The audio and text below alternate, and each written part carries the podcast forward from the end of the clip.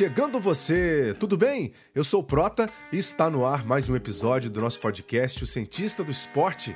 Agradeço a você, assinante, por divulgar o nosso trabalho. Estamos chegando a muitas pessoas que entram em contato para falar sobre o podcast, sobre os temas abordados. Está muito legal nessa nossa comunidade aí da Podosfera. Convido você também a passar lá no nosso Instagram, arroba o Cientista do Esporte.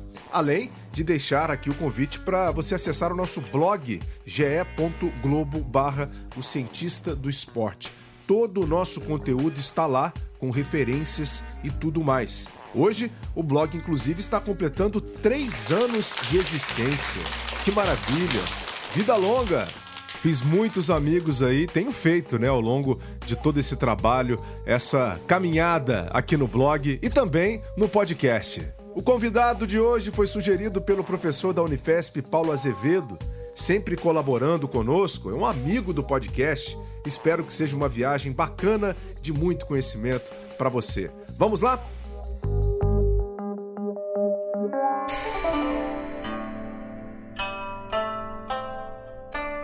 Neste episódio, vamos trazer a ciência do treinamento em elevadas altitudes.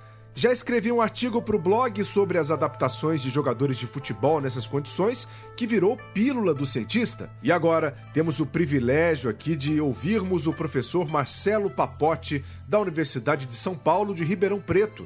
Ele é pesquisador na área e uma referência no Brasil. Abordamos os métodos, a tecnologia, os princípios fisiológicos, os cuidados que devemos ter e os resultados na performance de atletas de alto rendimento. Acompanhe a partir de agora.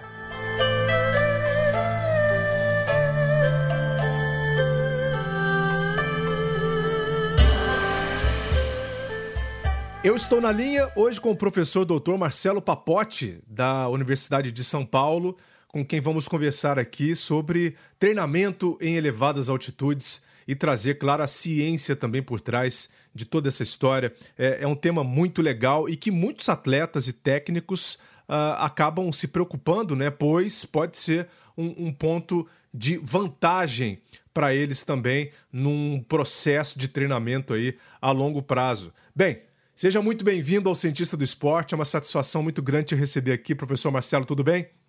Tudo bem, Prota? É, Prota, eu é que agradeço a oportunidade.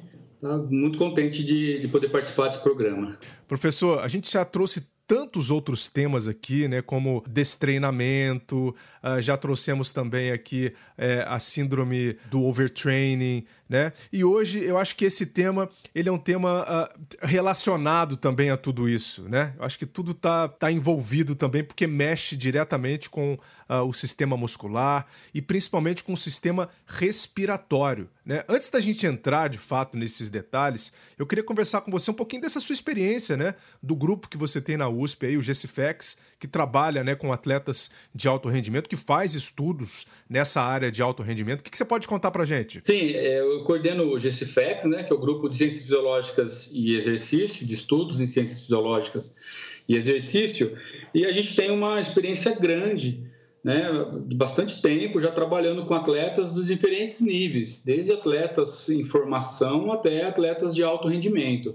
Basicamente, o que nós fazemos né, é, são protocolos e testes que estão relacionados à avaliação, à prescrição e o monitoramento do treinamento, é sempre visando a otimização do, do desempenho atlético. E vem cá, para a gente entrar nesse assunto né, das altitudes elevadas, qual que é a ideia principal de se fazer o treinamento? Para a gente já começar abrindo essa porta de conhecimento? É, é uma prática né, bastante popular entre os atletas, especialmente atletas né, que participam de provas de longa dura, duração. Né, uh, classicamente, são esses atletas que teoricamente mais se beneficiam desse, dessa estratégia.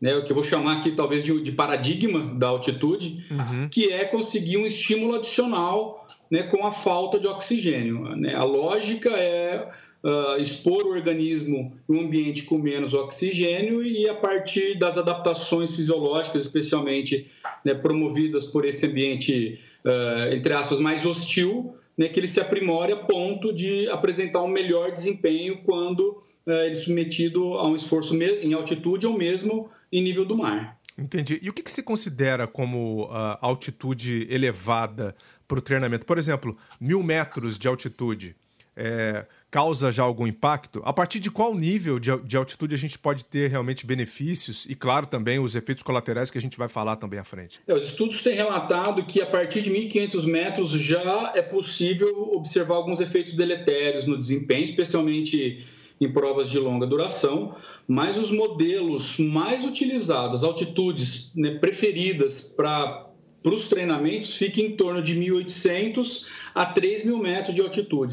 Essas são as altitudes uh, preferidas para os atletas para os seus ciclos de treinamento. Entendi. Então, assim, acima de 3.000, a gente pode ter mais problema do que benefício também, né? É, uh, muito bem colocado. O, a, essa faixa parece ser a ideal. A, a grande, o maior, maior problema de altitudes mais severas é a redução drástica na qualidade dos treinamentos, a ponto, e essa é uma discussão que ainda está ah, bastante em alta na literatura, ah, do custo-benefício, né? o quanto que uma altitude, uma exposição mais severa, acima dos 3 mil, seria, permitiria ao atleta né, fazer um treinamento com alguma qualidade a ponto de, de ser benéfico essa exposição.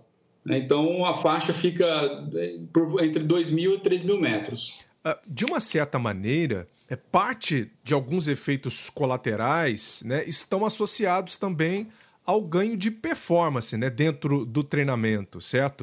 Uh, quando a gente trabalha aqui dentro de uma faixa né, é, de, de tempo, obviamente, a gente tem que levar isso em consideração, porque você tem que adaptar o seu organismo àquela nova condição e esse período de adaptação ele é importante para você ter também o seu ganho. Como é que vocês encaram isso? Como é que a gente diferencia né, os efeitos colaterais dos ganhos realmente que a gente busca dentro uh, das elevadas altitudes? Maravilha. É, não, é, não é possível né, ter o atleta competindo uh, a 100% a todo momento da temporada. Então, existem dentro né, da, do planejamento, dentro da periodização, alguns momentos né, de, em que o volume é maior, chamado período de preparação básica, né, em que a ênfase é no volume, não na intensidade.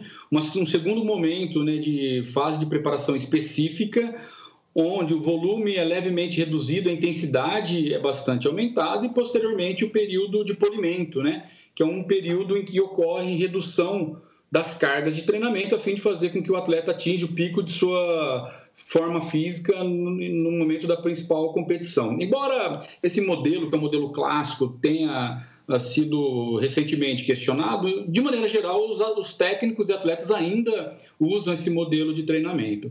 Então, quando o atleta uh, está especialmente uh, na fase específica né, de treinamento, é comum se observar uma deterioração no desempenho. Uhum. A grande questão é o quanto que é importante ele piorar o desempenho para que no momento subsequente, que é o período de polimento, ele tenha um ganho superior do que ele teria em relação ao seu nível inicial. E a hipóxia né, e o treinamento à altitude, nesse caso, ele seria um estímulo adicional.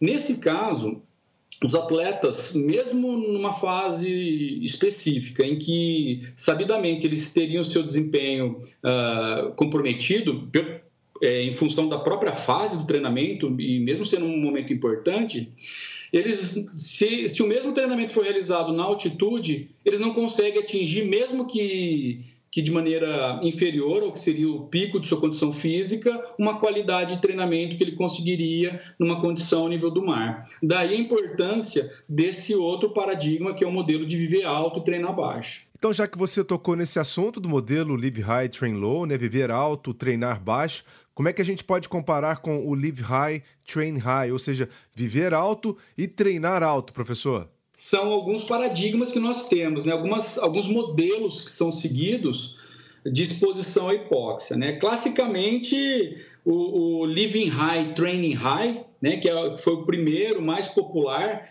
em que o atleta sobe até a altitude, né? vai para um ambiente de menos oxigênio e lá ele realiza parte da sua periodização, ou seja, da sua programação do treinamento. Né? Uh, a literatura atual tem mostrado de maneira consistente uma inefetividade desse, desse modelo de treinamento pensando em melhora de desempenho. É, apesar de ainda ser contraditório, porque muitos atletas se sentem bem né, em ir para altitude, realizar partes do, dos seus treinamentos e depois eles competem, conseguem competir bem.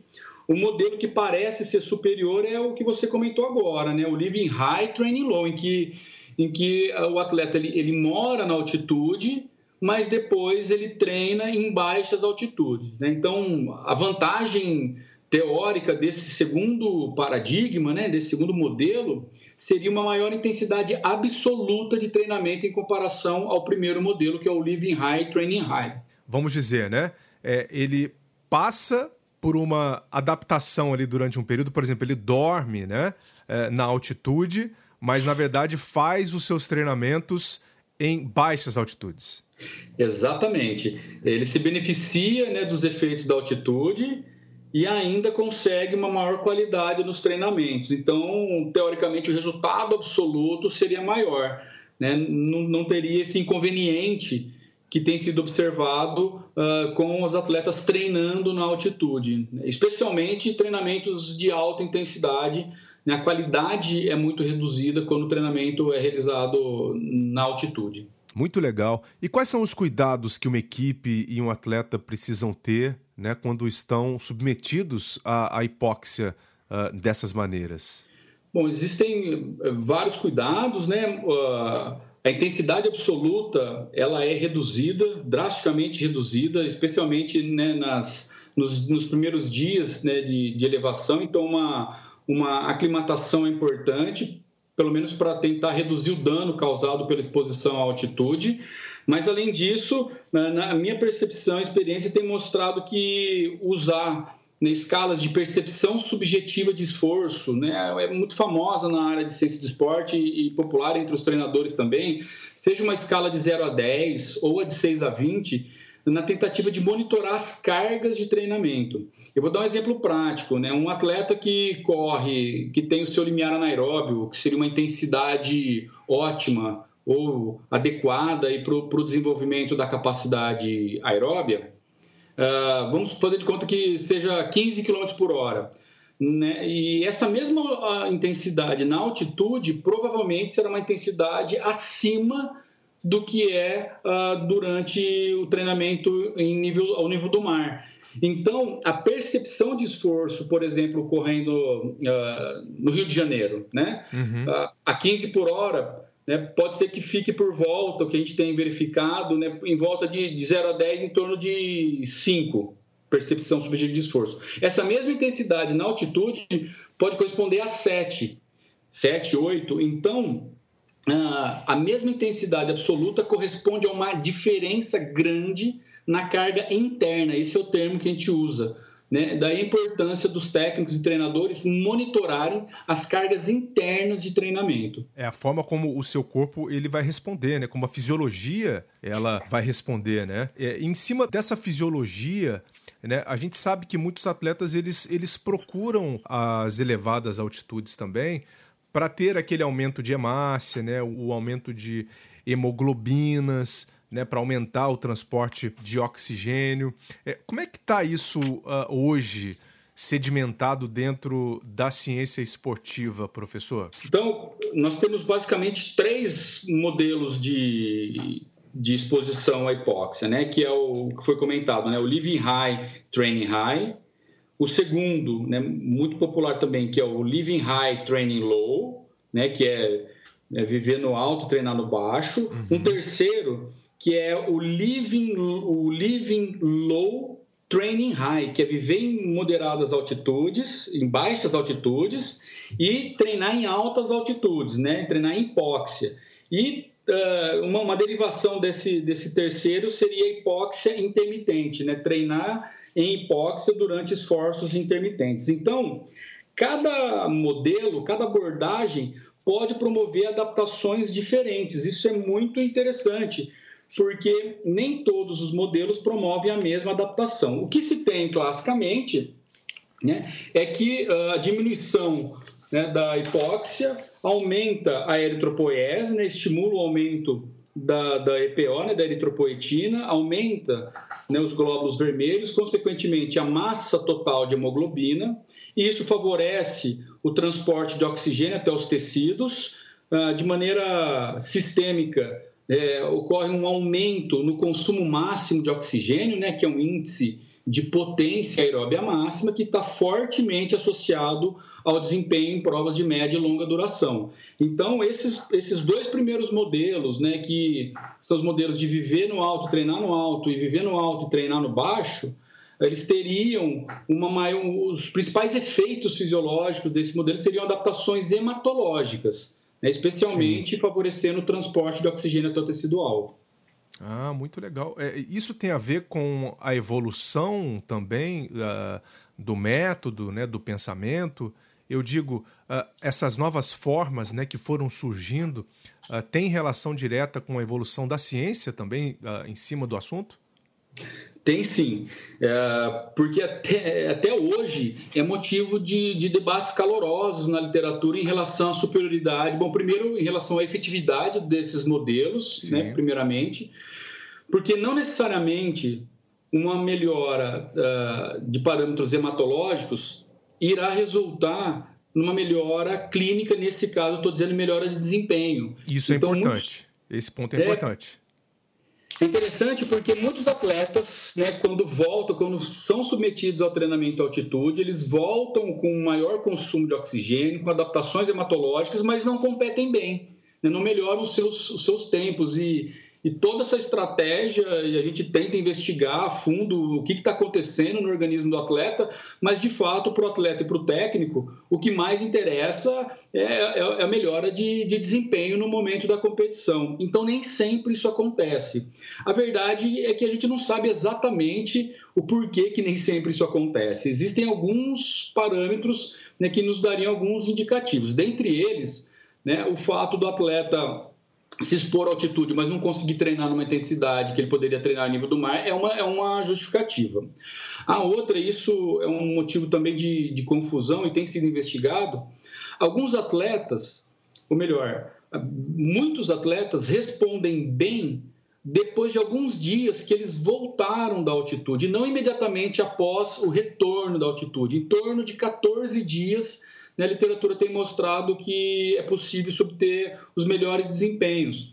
Então, não é simplesmente uma questão de expor o atleta à altitude, aumentar os parâmetros hematológicos e, e, e, por esse motivo, achar que ele vai ter um melhor desempenho nas provas. Também existem outros fatores associados à exposição crônica à altitude, como, por exemplo, a diminuição de alguns hormônios, porque uh, tem sido relatado de maneira sistemática a piora na qualidade do sono dos atletas. Então, hum. essa é uma questão muito é, é, é delicada e, e, tem várias, vários desdobramentos, porque ao mesmo tempo que o atleta se beneficia por adaptações hematológicas, então seria positivo, pensando em desempenho, aumento de consumo de oxigênio, né? dependendo da forma como ele é exposto, pode não ter um resultado clínico de desempenho e piora de, na, na produção de alguns hormônios que são importantes né, para a performance. E isso pode resultar, inclusive, em diminuição de massa muscular, o que, de maneira geral, ninguém, né, ninguém busca. Ao mesmo tempo, né, tem uh, trabalhos mostrando que atletas expostos à altitude, independentemente do modelo, né, Living High, Training High ou Living High, Training Low, especialmente o Living High, Training Low, também uh, apresentam melhoras na economia de movimento, ou seja, gastam menos energia para a mesma intensidade absoluta de exercício, o que é um fator muito importante, especialmente para atletas que competem em provas de longa duração, por exemplo, a maratona. Muito legal.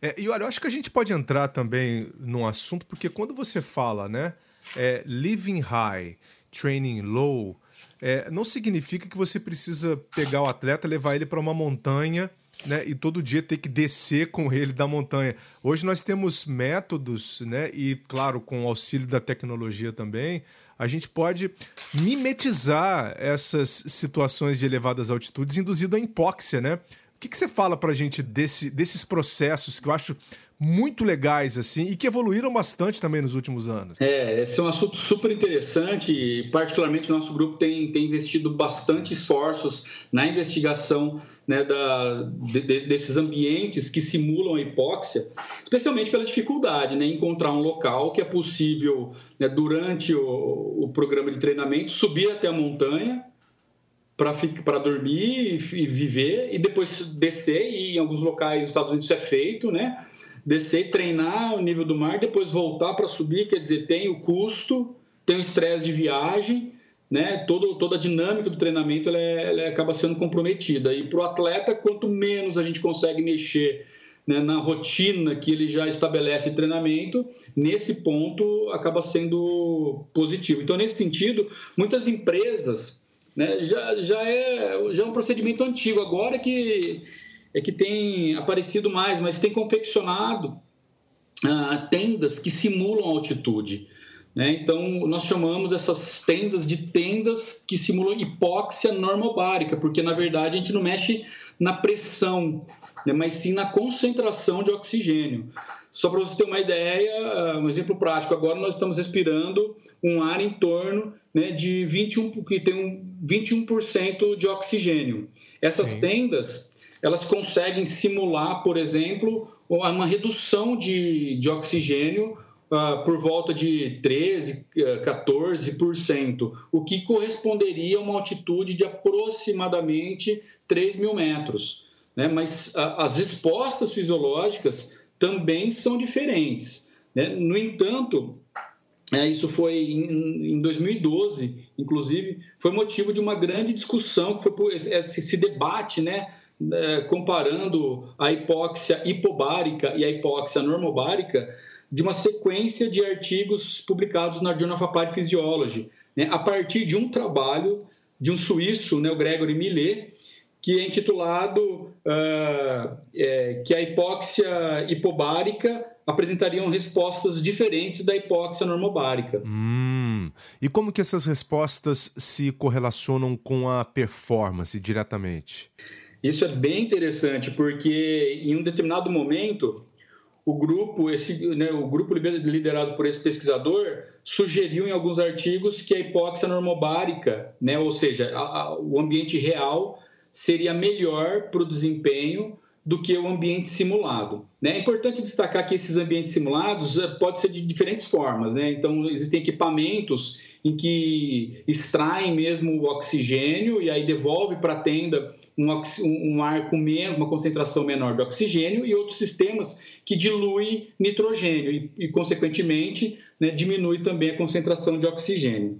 Mas, uh, de maneira objetiva, a, a sua colocação, é, o, que, o que depois de um debate bastante caloroso, né? Vamos chamar assim, é, uhum. o, o que se concluiu é que o que importa, pelo menos para esses ganhos hematológicos, é a dose de hipóxia. Isso é muito importante e, e, muitos atletas e técnicos e também pesquisadores acabam não considerando. Né? Então, parece, as orientações gerais é, são as seguintes: para que se tenha um ganho importante na massa total de hemoglobina, seria, seria uh, importante uma, um tempo mínimo né, de aproximadamente 200 horas de hipóxia, mas tão importante quanto o tempo que a pessoa fica exposta à hipóxia é também a severidade da hipóxia. Então, foi elaborada uma equação para se determinar a dose de exposição de hipóxia, que é bastante simples né, é multiplicar a altitude que a pessoa se encontra pelo tempo que ela ficou exposta à altitude. Então, aí nós teríamos uma dose de hipóxia. Bom, por que, que eu estou dizendo isso? Porque quando os trabalhos que compararam os efeitos fisiológicos e de desempenho nessas duas diferentes abordagens, né, que é a hipóxia normobárica e a hipóxia hipobárica, foi verificado que quando a dose de hipóxia é equalizada, os resultados pelo menos os resultados que importam para o desempenho não foram diferentes da altitude simulada e da altitude real. Uh, para atletas brasileiros, isso tem uma importância muito grande, né? Devido à nossa dificuldade em, em atingir, alcançar um ambiente real né, de altitude, especialmente uhum. pela possibilidade de conseguir as mesmas adaptações que é possível uh, conseguir no ambiente real de maneira simulada né, em baixas altitudes. Perfeito. Bem, nós temos vários exemplos né, de centros de treinamento no mundo, por exemplo, a Sierra Nevada na Espanha, né, onde nadadores brasileiros foram recentemente, incluindo a Ana Marcela, né, que costuma fazer esse tipo de treinamento também com o Pocente por lá. Temos Flagstaff nos Estados Unidos, né, que está ali por volta de 2.100 metros de altitude também. É uma região mais árida, né, ali no, no, no Arizona, é, que é muito legal, é quente também, né? Uma região seca, no caso. E aqui no Brasil a gente tem essa, essa dificuldade de não ter um centro de treinamento, né? É, pode ser algo que as pessoas po assim, possam pensar no futuro. Nós temos aqui, por exemplo, as agulhas negras aqui do lado, né? É, é, essa região aqui da Serra da Mantiqueira, de onde eu vim, inclusive, que seriam ótimos lugares né, para termos aí locais de, de treinamento. É, como, é que, como é que a gente pensa né, na, nas, nas adaptações de quem vai competir em lugares altos né, contra as equipes nativas dessas regiões? assim? Eu estou dizendo assim, olha, eu vou competir é, na Cidade do México, né, que, uh, onde a gente já teve uma Olimpíada, no caso. É, como é que eu faço a adaptação para competir nessa região, que aí no caso não é nem uh, buscar uma performance melhor, mas uh, não ter a perda de performance? É, essa é a pergunta de ouro, né? Como que eu chego em, na melhor condição em um ambiente diferente da, da nossa realidade, né? Apesar de, de existir diferentes pro, protocolos de aclimatação, particularmente eu acredito que o processo, esse processo de aclimatação, deve começar muito antes da subida, né, na, na altitude em que se pretende competir e treinar.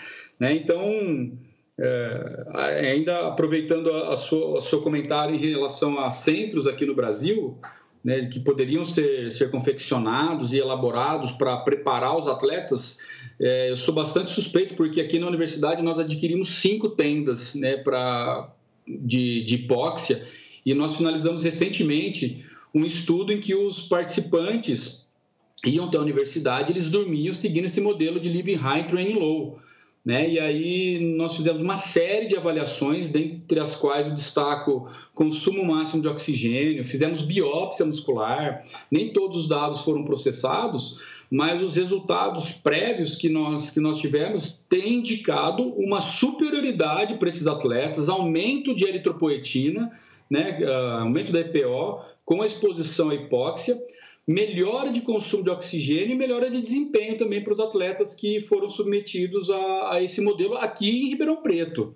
Né? Então, é Muito totalmente bom. possível, desde equipes esportivas coletivas, individuais, né, uh, se prepararem né, em nível do mar para ter um bom desempenho uh, na altitude. Os modelos né, de, que mais têm sido utilizados são modelos uh, utilizando uh, uma duração entre 3 a 5 semanas. Na média, 4 semanas são, são os períodos, né, os mesociclos bastante interessantes para que haja alguma adaptação favorável para melhora de rendimento.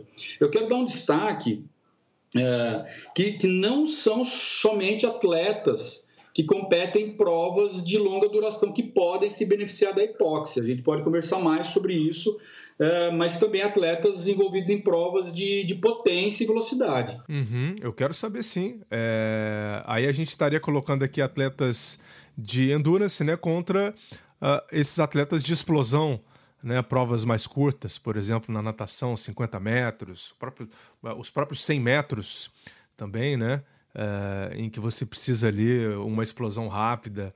Né? O que, que você pode falar para a gente? Qual que é a diferença de abordagem nesses, nesses dois casos? Aí, aí eu já quero saber o seguinte: a abordagem, né, o que, que muda, se muda também o protocolo, né, uh, com atletas de endurance para esses atletas de, de explosão, e resultado mesmo. Maravilha.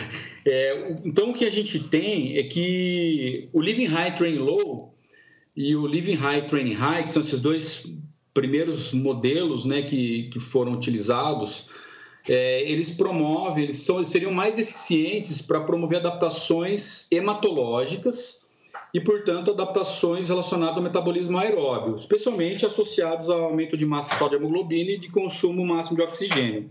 No entanto, uh, os modelos que nós chamamos de hipóxia, de exercício realizado em hipóxia, né, de hipóxia intermitente, eles têm apresentado bons resultados, inclusive de desempenho, para atletas envolvidos em provas de curta duração, e também para atletas uh, envolvidos em modalidades coletivas, né? como, por exemplo, jogadores de rugby, né? atletas de futebol, que no qual a modalidade é caracterizada por um, um esforço intermitente de alta intensidade. Né? Então, a lógica por, por trás disso é que com essa abordagem, que seria viver em baixas altitudes e realizar os treinamentos em hipóxia, né, uh, estimularia uma, uma adaptação celular especialmente uh, pela ativação de um fator de transcrição sensível à hipóxia. Inclusive, essa temática foi, foi prêmio Nobel ano passado em Fisiologia e Medicina, né, que é o famoso RIF1-alfa.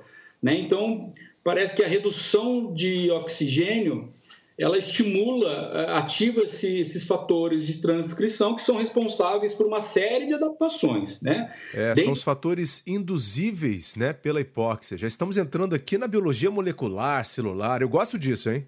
Perfeito, isso. Os fatores induzíveis de hipóxia, né? O RIF1-alfa.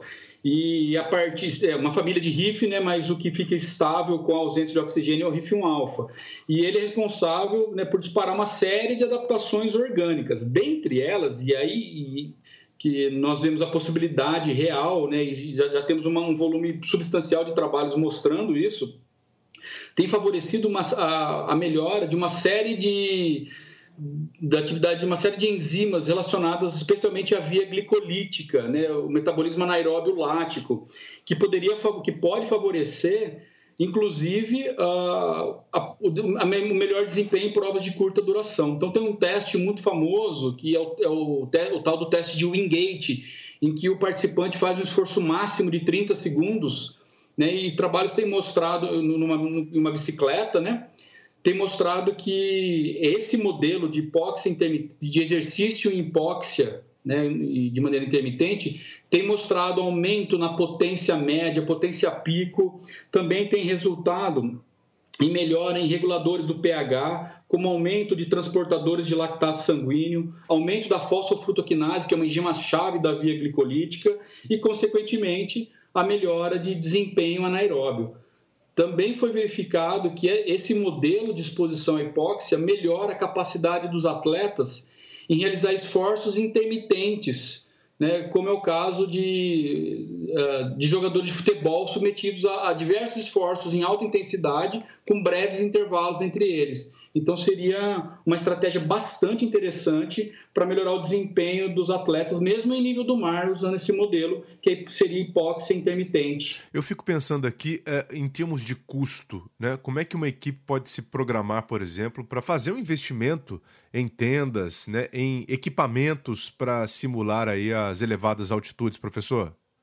Seriam valores, uh, cada tenda então sairia por volta de 400, 500 dólares né, fora do país. É um investimento muito barato, perto do benefício que é possível uh, conseguir utilizando essas tendas de maneira inteligente, especialmente usando esses protocolos né, de treinamento de, envolvendo o modelo de hipóxia intermitente. Né? Além dos atletas dormirem, é importante né, que essas tendas elas não foram confeccionadas para país tropical. Né? Até compartilhar uma experiência que nós tivemos aqui na universidade, uh, os, os participantes, quando para a gente conseguir deixar uma temperatura nas tendas em torno de 24 graus, a sala em que as tendas estavam acondicionadas, nós deixávamos a 18 graus. Então, uma limitação dessas tendas é o, é o extremo calor né, que, que os atletas sentem em, quando eles ficam nessas tendas. Só que nós desenvolvemos outras metodologias, né, usando máscaras e, e usando a tenda como um depósito de ar com menos oxigênio, de modo que os atletas conseguem treinar nessas tendas. Mas o investimento, por exemplo, para sensorizar e, e vedar uma sala, um alojamento, é, é muito baixo né, perto do benefício que ele pode trazer para os atletas brasileiros. Perfeito. Mas também não é para os atletas aqui no Brasil saírem comprando essas tendas, né? Usando ao bel prazer. Tem que ter um acompanhamento técnico, tem que ter uma equipe de preferência multidisciplinar. Né, para fazer esse tipo de acompanhamento, né, professor? Como é que a gente pode uh, passar esse recado para o pessoal aqui no nosso país? Muito bem colocado, né? Uh, isso acontece com uma certa frequência lá fora, né? Em países mais frios, uh, com bastante frequência, a gente vê postagens no YouTube, nas redes sociais, né, de atletas que ciclistas que compraram as tendas e usam e acreditam né, na, na, na, sua efetividade. Uh, aqui no Brasil, já conversei com alguns atletas que, que já utilizaram as tendas. Nós disponibilizamos aqui, inclusive, para um nadador aqui de, de Ribeirão Preto, na sua, na sua preparação para a seletiva olímpica de natação. Até quero agradecer toda a colaboração que, que o Pedro Mota e o, e o, seu técnico Pedro Bal têm nos dado.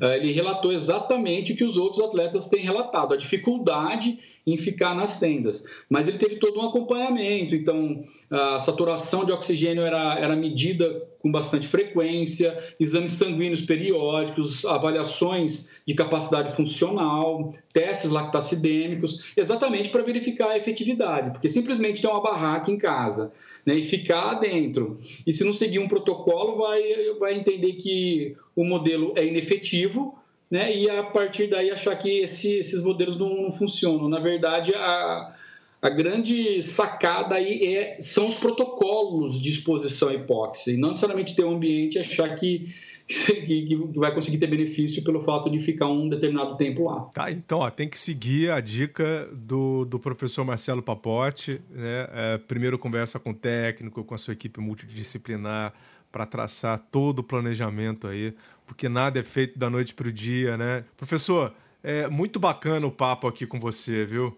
É, eu te agradeço demais aqui pela colaboração no Cientista do Esporte. Conto também com o seu retorno aí para a gente falar em breve sobre Olimpíada, né? Eu quero saber dos resultados também dos, dos seus estudos em breve, do que você tem feito aí no seu laboratório. Eu que agradeço a oportunidade. Para mim é uma, uma grande satisfação, uma honra poder participar desse programa. Sucesso para vocês e nós estamos à disposição. Muito obrigado. Maravilha. Um grande abraço, então, professor. Obrigado, um abraço. Muito legal, professor Marcelo Papote aqui numa grande contribuição, né? Curti. E você? Lembro que estamos no Spotify, na Apple, Google e também no Castbox, são os agregadores de podcasts, né, os aplicativos. Você pode nos procurar por lá. Espalhe a palavra. Deixo aqui também esse singelo pedido para você assinante. Semana que vem tem mais, hein? Te encontro lá. Forte abraço, muito obrigado. Vida longa aos cientistas.